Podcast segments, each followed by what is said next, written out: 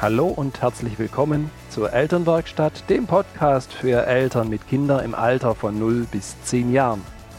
Dieser Podcast ist eine Produktion von Nater Change and Create. Viel Freude beim Anhören.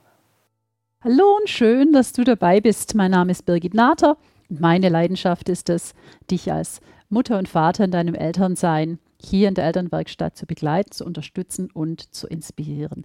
Wie schön, eine neue Woche, ein neues Thema, beziehungsweise ein Thema, das ich weiterführen mag. Letzte Woche gab es das Thema, wie sieht denn das jetzt mit dem Verlieren aus? Ja, was ist denn das, was es den Kindern oft so anstrengend macht? Und wie, wie genau gehen wir denn als Eltern jetzt damit um? Heißt es jetzt, wir spielen gar nichts mehr oder sofern wir spielen, wie, wie machen wir denn das? Und ich mag da heute, ich habe noch ein paar Gedanken mitgebracht und die mag ich dir gern noch mitgeben, weil das Thema doch, ja, eine ganze Reihe an Inhalte mitbringt. Und der Einstieg wäre für mich, dass du ich meine, vielleicht kennst du die, die Situation, wenn so die Kinder kommen und sagen, bitte, bitte Mama, wir spielen was und du innerlich schon so die ersten Schweißperlen kriegst, dass du denkst, okay, das ist ja ein schöner Gedanke von meinem Kind und wir sollen ja auch viel gemeinsam machen und das ist ja auch alles so wichtig.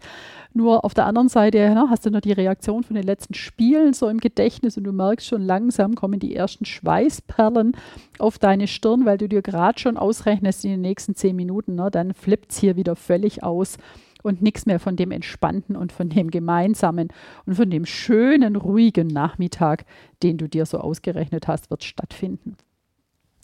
Ja, wie ist es mit dem Verlieren können?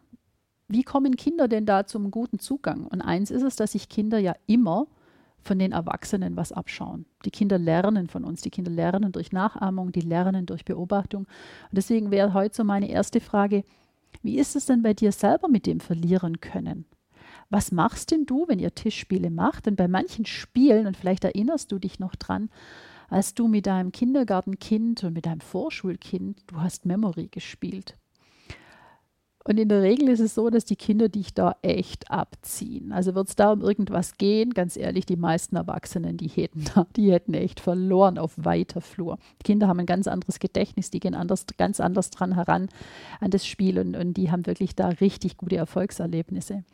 Und was machst du denn, wenn du beim Spiel mit deinem Kind der Letzte bist, verlierst? Was ist das, was das Kind da von dir erlebt? Ist es dann manchmal so, dass du ja so sagst, ja, es macht ja nichts, ich, ich gewinne ja morgen wieder oder ich habe ja gestern gewonnen oder ist ja alles nicht so schlimm? Und da würde ich wirklich dich bitten, prüf das nochmal für dich wirklich nach, was wirklich dein Gefühl ist. Denn die Kinder, die erkennen sehr genau, ob du das, was du sagst, auch lebst und fühlst. Weil dein Wort danach, deine Art und Weise mit den Kindern umzugehen, die ist ganz anders, ob du wirklich selber ganz entspannt bist und sagst, ja, vielleicht sogar auch dir eingestehst. Und ich glaube, das ist das, was die Kinder auch von uns wollen und was die brauchen. Dass wir selber sagen, Mensch, blöd, ich finde es gar nicht gut, dass ich jetzt hier verloren habe. Ich hätte viel lieber gewonnen. Ich war so kurz davor, dann merke ich, ich bin jetzt gerade richtig ärgerlich. Ich brauche jetzt, glaube ich, erstmal einen tiefen Atemzug oder einen Schluck Wasser oder oh, ich brauche vielleicht auch eine Pause, ja, wie auch immer. Dass die wirklich eine Idee kriegen, wie machst du denn das? Wenn du verloren hast. Und oft ist es so, dass wir das halt dann so wegstecken, dass wir dann so tun, als ob es, ach ja, ist ja ganz leicht. Nur innerlich, innerlich, ganz ehrlich, da merkst du manchmal schon, dass du auch denkst, blöd. Also habe ich schon dreimal hintereinander verloren. Ich habe jetzt keine Lust mehr zu spielen. Weil ich kenne durchaus Eltern, die sagen, ich habe überhaupt keinen Bock, mit den Kindern solche Spiele zu spielen. Das, für mich ist das echt nervig. Und sofern die es dann trotzdem tun und so tun, als ob das auch noch schön wäre, dann merken das die Kinder sehr genau. Deswegen schau nochmal für dich selber, wie ehrlich gehst denn du da mit dir um, wenn du jetzt ein Verlierer bist? Was zeigst du denn an Reaktion deinem Kind? Und ich glaube, für die, für die kleineren Kinder, da ist es schon ganz wichtig, dass wir Spiele aussuchen, wo es ein angemessenes Verhältnis zwischen Gewinnen oder Verlieren gibt. Das, das finde ich, find ich unglaublich wichtig, dass sie auch den Spaß an der Sache behalten. Du darfst allerdings sehr vorsichtig sein, wenn du davon ausgehst, dass auch die älteren Kinder es noch schön finden, dass wir sie gefühlt in Anführungsstrichler gewinnen lassen. Bei den kleineren, die kriegen das noch nicht so ganz mit und da dürfen wir so die Balance schaffen. Nur wenn du mit dem Fünfjährigen spielst, dann kriegt er sehr genau mit, ob du ihn gewinnen lässt oder ob er sich das selber erarbeitet hat.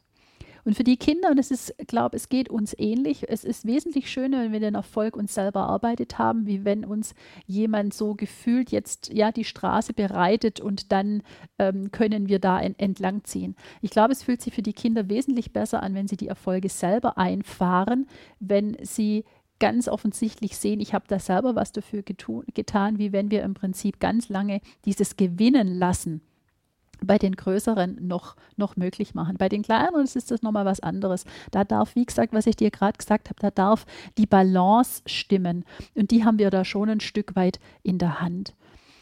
Und was auch noch eine schöne Idee sein kann, wo du nochmal drüber nachdenken darfst, ob es zum Beispiel so sein kann, dass wenn Erwachsene und Kinder, also immer dann, wenn Erwachsene und Kinder zusammen spielen und es geht so um Geschicklichkeit und solche Sachen, da sind wir ja natürlich den Kindern einfach überlegen. Wir können viel vorausschauender denken. Die Kinder sind oft im Hier und Jetzt, die überblicken das nur gar nicht in der Art, wie wir das äh, strategisch auch denken können.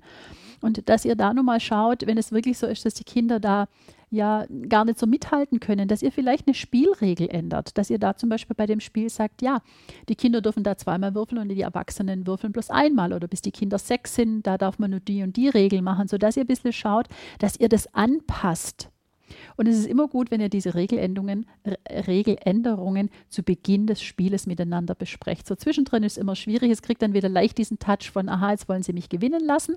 Und das mögen die Kinder nicht. Die Kinder lieben es, sich diesen Erfolg selber erarbeitet zu haben. Also das wäre noch so ein Gedanke, den ich dir gern mitgeben mag. Schau mal, ob es da ein Spiel gibt, wo du sagst, ja, da dürfen wir vielleicht nochmal eine andere Regel machen im Moment. Und die Regel könnt ihr dann im Jahr schon wieder, im halben Jahr, die könnt ihr in einer Woche dann auch nochmal wieder verändern, weil nur weil die Regel, die in dem Regelschrieb in der Spielbeschreibung drin steht, ne, dass die zu spielen ist, dass das die einzig richtige oder die einzig mögliche ist. Das ist es nie, sondern du darfst schauen, was ist das, was du anpassen darfst und anpassen kannst, weil möglicherweise hat der Spieleerfinder einfach gar nicht so an dein Kind in dem Moment gedacht und an die Situation, in der ihr seid, sodass du nochmal schauen kannst, Du kannst einfach nochmal eine neue Regel damit reinbringen, weil wer sagt, dass es nicht gehen würde? Keiner. Du entscheidest das. Was Kindern manchmal auch eine Entspannung bringt, und das finde ich eine ganz, ganz schöne Idee, nämlich zu schauen, kann man denn ein Team bilden? Und da könnte es zum Beispiel sein, dass die Kinder, na, wenn, ihr, wenn ihr mehrere habt oder mehrere Menschen mit dabei sind, dass ihr im Prinzip mit eurem Kind ein Team bildet. Denn zu zweit ist es wesentlich leichter, die, die Dinge zu tun. Es ist unglaublich schön, zu zweit zu gewinnen und es ist wesentlich leichter, zu zweit zu verlieren. Noch jemand haben, der mit einem gemeinsam sagt, Mensch, stimmt, wir waren so kurz davor und diesmal hat es nicht geklappt. Oh, schade. Hoffentlich klappt es das nächste Mal wieder. Das ist was in diesen Teams, diese Gemeinschaft, sich gegenseitig zu unterstützen. Das ist wirklich was, was unglaublich viel Leichtigkeit bringt. Und das wäre vielleicht auch eine Möglichkeit, die du bisher so noch gar nicht bedacht hast, dass das im Prinzip auch was, was sein kann, was das Spielen dann im Miteinander viel, viel leichter macht. Also das ist wirklich was, das, das mag ich dir noch, noch, noch mitgeben. Und dann gibt es noch so eine, eine weitere Idee, die du ausprobieren darfst. Und zwar manchmal hilft es einfach auch, wenn wir, also wenn da so eine Spielfigur dann war, die jetzt überhaupt nicht da richtig auf den Würfel und dann in das Feld reingegangen ist, sagen, Mensch, blöd, dass du jetzt hast hier oder auf den Würfel, na, so blöd, dass du jetzt mir nicht die zwei, die vier oder die fünf gezeigt hast. Das wäre genau die Zahl, die ich gebraucht hätte, sodass einfach dieser Würfel da ein Stück weit auch mit ihnen involviert ist, ja, der ja übers Glückswürfeln, na, so, wir wissen ja nie, was im Prinzip nachher rauskommt. Nur, dass diese Frustration im Prinzip nicht auf die eigene Person geht, sondern dass da auch dieser Würfel zum Beispiel mit eingebaut sein sein darf. Und für manche Kinder, vor allen Dingen die älteren Kinder, für die hätte ich noch, hätte ich auch noch eine Idee dabei, nämlich mal zu schauen, in zwar immer ruhigeren Gespräch dann, nachdem ähm, das Spiel möglicherweise wieder ein bisschen ausgeartet ist, mal so zu schauen und zu überlegen. Kinder haben ja oft so ja, wie soll ich sagen, so eine Art Superhelden, jemand, den sie toll finden, der alles überwinden kann, der keine Schwierigkeit irgendwie erlebt, der immer irgendeine Idee hat da wirklich mit den Kindern, und die sind da ja in einer sehr magischen Phase in dem, in dem Alter, solange sie noch im, im Kindergarten sind und manchmal auch noch am Anfang in der ersten Klasse, wirklich dieses magische Alter, die im Prinzip sich dann durchaus die Frage stellen können, Mensch, wie wird denn jetzt zum Beispiel mein Superheld, ja, oder meine Superfee, ja, wenn die jetzt in der Lage wäre, dass sie hier ähm, als letzter in ihre ähm, Figur ins Haus bringt, wie würde die denn jetzt zum Beispiel reagieren? Um da gemeinsam mal zu schauen und zu überlegen, was könnte die denn tun? Wie wird es die denn machen? Und das ist so eine ganz nette Transferleistung, die die Kinder schaffen können indem sie da mal so ein paar Ideen sammeln miteinander und da dürfen die Kinder ja natürlich ein bisschen älter sein. Und dann zu schauen, welche von diesen ganzen Lösungen, welche könnte ich mir denn auch vorstellen? Also wenn ich jetzt in die Rolle schlüpfen würde, was wäre denn so eine Lösung, die ich machen würde? Und so habt ihr im Prinzip jetzt auch in dem Podcast zum, zum Thema Verlieren wirklich nochmal ein paar Ideen, wie ihr da damit umgehen könnt, wie ihr für euch auch mehr wieder in diese Gelassenheit kommt. Denn Spielen ist was unglaublich Schönes. Und es hat was damit zu tun, wie sicher sich die Kinder fühlen, diese Selbstsicherheit, dieses zu wissen, ich, ich kann was auch dieses zu wissen, ja, es gibt manchmal in meinem Leben, gibt es blöde Gefühle, wie zum Beispiel wütend oder ärgerlich sein. Ne? Das sind die Gefühle, die wir weniger gern haben und die trotzdem zu uns dazugehören. Dass es in Ordnung ist, dass ich diese Gefühle habe, weil ich habe auch ganz freudige Gefühle.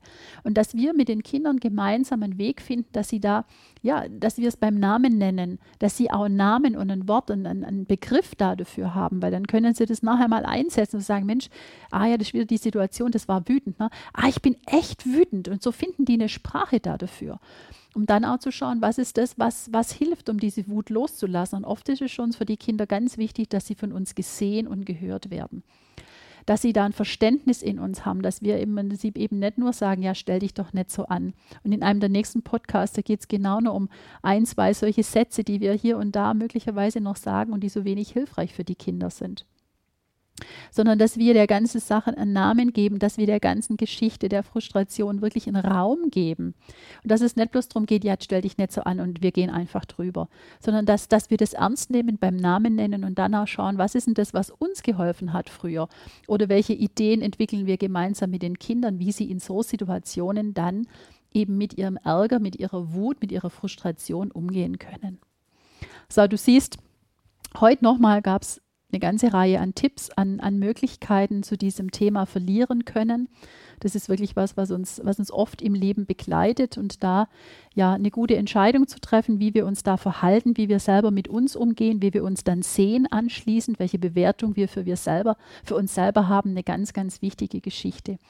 Ich wünsche dir da ein, ein gutes Miteinander, ich wünsche dir ein Ausprobieren und sofern du noch Fragen oder möglicherweise sogar schöne Ergebnisse hast, dann lass es mich wissen, dann schreib mir, das ist unglaublich schön, dann kann ich das in einem Podcast auch nochmal ähm, ja, erzählen, welche Sachen haben denn wie und bei wem auch gut geklappt. Hab eine gute Woche. Hab viel Freude. Du kannst unglaublich gerne den Podcast teilen und weitergeben an andere Familien, die, wo du auch äh, den Eindruck hast, die könnten da davon profitieren. Da freue ich mich sehr. Komm auf die Seite, like sie, sei dabei in der Facebook-Gruppe. Also es gibt ganz viele verschiedene Möglichkeiten, wie du noch aktiv sein kannst und dich einbringen kannst. Ich freue mich.